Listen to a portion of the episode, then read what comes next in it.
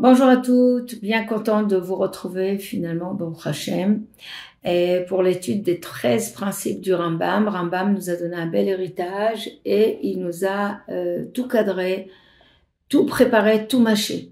Sachant qu'il y avait une influence des autres cultures autour de nous, il parle de l'influence de l'environnement, euh, bah, la foi, la conviction, les convictions, les croyances et puis la confiance à Kadosh Baruch peut s'étioler selon notre éducation, les expériences de la vie, les épreuves, euh, l'environnement, les personnes qui, qui nous ont entourés, dans quelle culture on a vécu, et donc les croyances superficielles ou superstitieuses ou limitantes peuvent nous affecter. Et c'est à nous de nous auto-carchériser, auto-nous nettoyer. Donc j'espère qu'avec ces 13 euh, principe de la Emouna, Ikarea Emouna. Euh, J'espère qu'on va se renforcer les Hashem Israël, puisque quand le Mashiach va venir, on va être testé de là-dessus. Donc vous allez pas me dire, euh, on n'a pas été au courant, on n'a pas renforcé parce qu'on était ignorant. C'est dommage de rater le coche. Nous avons fait quelques-uns déjà. Alors, le premier principe, rappelez-vous, on a dit qu'Akadosh Baruch il est omniprésent et il y a une Ashgacha pratique sur le Ham Israël. On a expliqué ça, c'est le premier cours.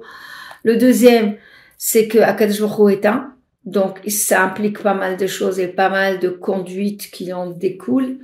Troisième, il n'a pas de corps, il n'a pas de limite de corps, il n'a pas de définition. C'est des croyances qui sont fondamentales, que je dois penser à ça, valider avec mon cœur, même s'il n'y a pas de logique, même si j'ai pas de preuves. C'est ça l'aïmouna.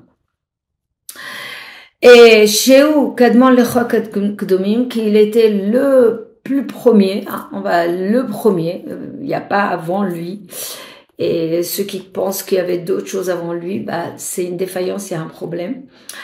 Le cinquième, en avodal zulato, que tout travail, tout, investissement dans ce monde-là, c'est, il y il doit être adressé qu'à lui, sinon on est en train de perdre des énergies, on est en train de perdre du temps. Oui, il connaît nos marchavot, il connaît nos pensées. Ça veut dire que toi, tu crois que euh, on pourra mentir à Kadosh ou on pourra se cacher? Non, l'âme c'est une partie de lui et on a expliqué comment il connaît tout. On arrive au septième.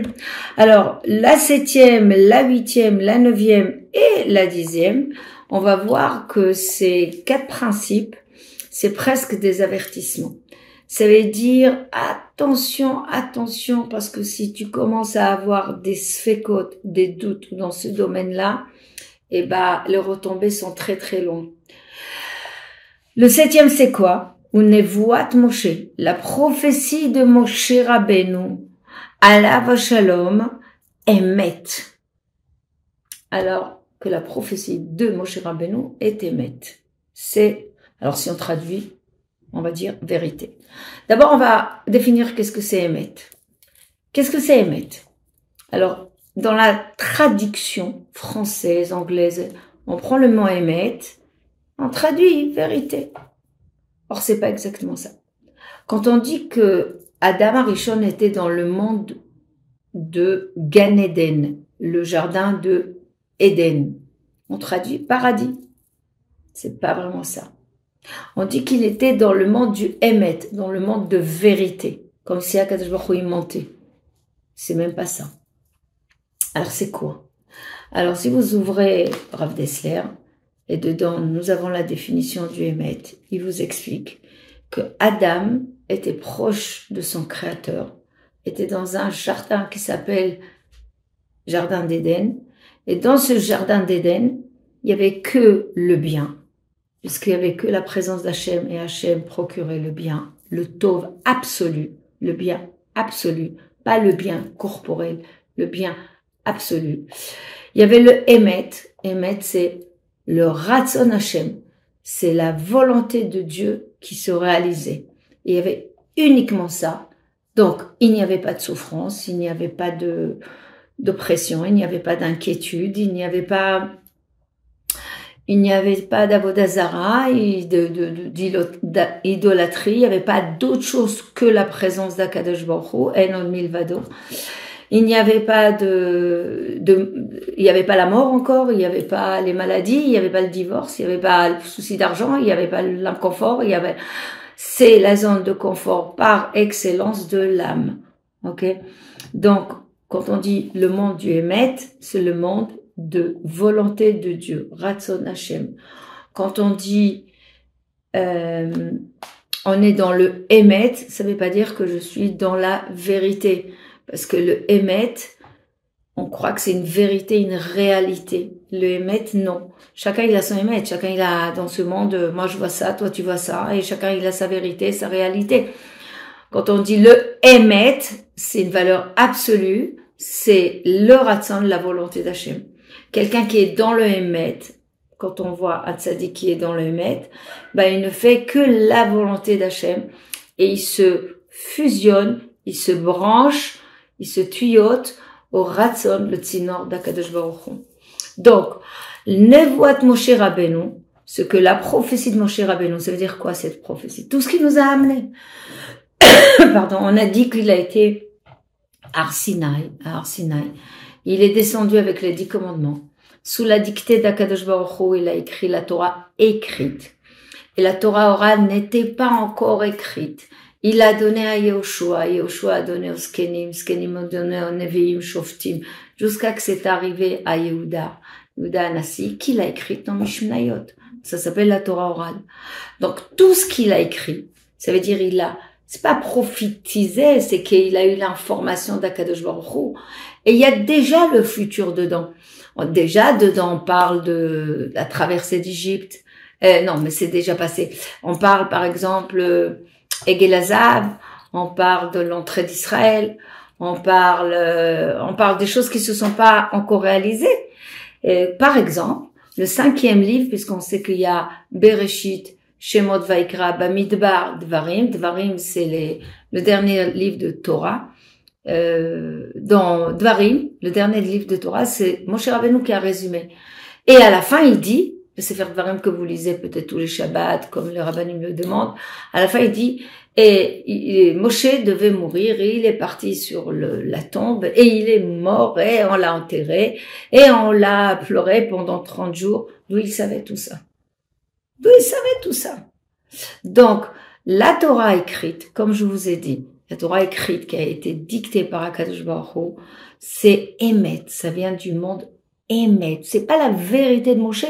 C'est pas Moshe qui s'est réveillé un jour, il a dit, tiens, j'ai senti, j'ai entendu une voix. Dieu m'a parlé. Chez nous, ça n'existe pas, cette histoire-là, pour l'écriture de notre Torah. Ça veut dire que si quelqu'un vient et dit, bah, Dieu, il m'a dit, il a révisé sa Torah. Dieu, il m'a dit, Akadosh Baruch il m'a dit, il a révisé son émet. Dieu, il m'a révisé sa volonté. Eh ben, on doit être prudent. Parce que dès le début, on sait qu'il va pas le faire. Donc, notre croyance, elle doit être bien claire et nette. Ce que Moshe nous a donné, les dix commandements, la Torah écrite, la Torah orale, et plus tard, la Torah euh, Kabbal, ça veut dire secret, puisque c'est Rabbi Shimon Bar Yochai, c'est son Gilgul, et après c'était le Harizal. C'est Nevoat Moshe, monde de Met, c'est venu du monde du fabricant, le monde du Emet et d'Akadosh Donc, il en découle beaucoup de conséquences. Je vous raconte une petite histoire. Un jour, on a frappé à ma porte et c'était des personnes qui voulaient me persuader de changer de religion, peu importe qui c'est. Et ils se sont euh, présentés, j'avais à peu près 17-18 euh, ans, je sortais de Merkazatora, et j'ai découvert Hacher, même mes lectures, et, et ils m'ont frappé sur la porte, ils m'ont dit, vous savez, il y a un nouveau, il y a un nouveau Messie, euh, il faut y croire en ses écritures. Moi, j'étais très sceptique et j'ai dit, qu'est-ce qui est écrit dans votre livre de votre Torah? Ils me disent, bah, euh, par exemple, euh, c'est écrit ça, ça et ça et ça. Alors moi j'aurais dit, mais au départ c'est écrit qu'il faut garder Shabbat.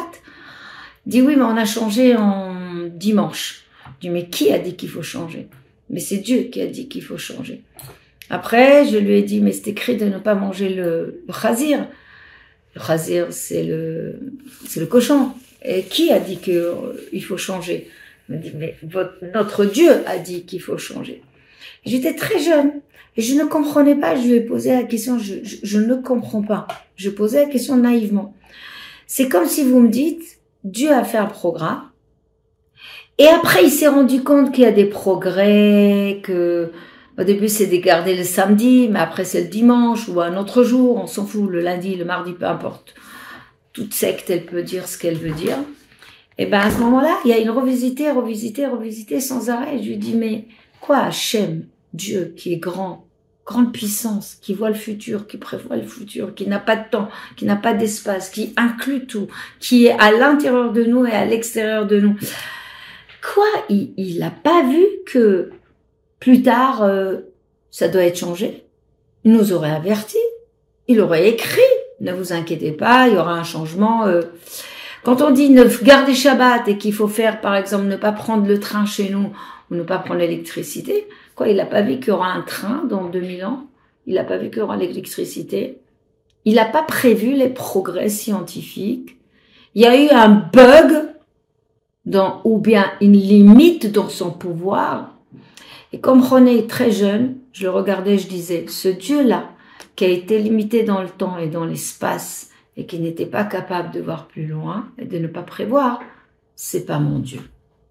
Ça veut dire que, je termine là, si vous avez le moindre doute que Kadosh Baruch nous a pas tout transmis, c'est normal que vous aurez des peurs. C'est normal que vous aurez des inquiétudes. C'est normal que vous allez dire, mais qu'est-ce qui va advenir? mais est-ce qu'il faut faire ça? Il faut faire ça ci. Et si aussi vous prenez la Torah et vous la passez dans une passoire et vous faites vous-même la Torah, c'est comme si vous la réformez vous-même. Donc faites attention, cette conviction, faut la restaurer. Tout ce qu'on a eu par écrit, par oral, vient du monde du Emet, le Ratzon Hashem. Et c'est ça qu'Hachem, il veut. Qu'on l'écoute, qu'on y croit, qu'on lui fasse confiance et qu'on accueille le Mashiach. Je vous embrasse et à très bientôt.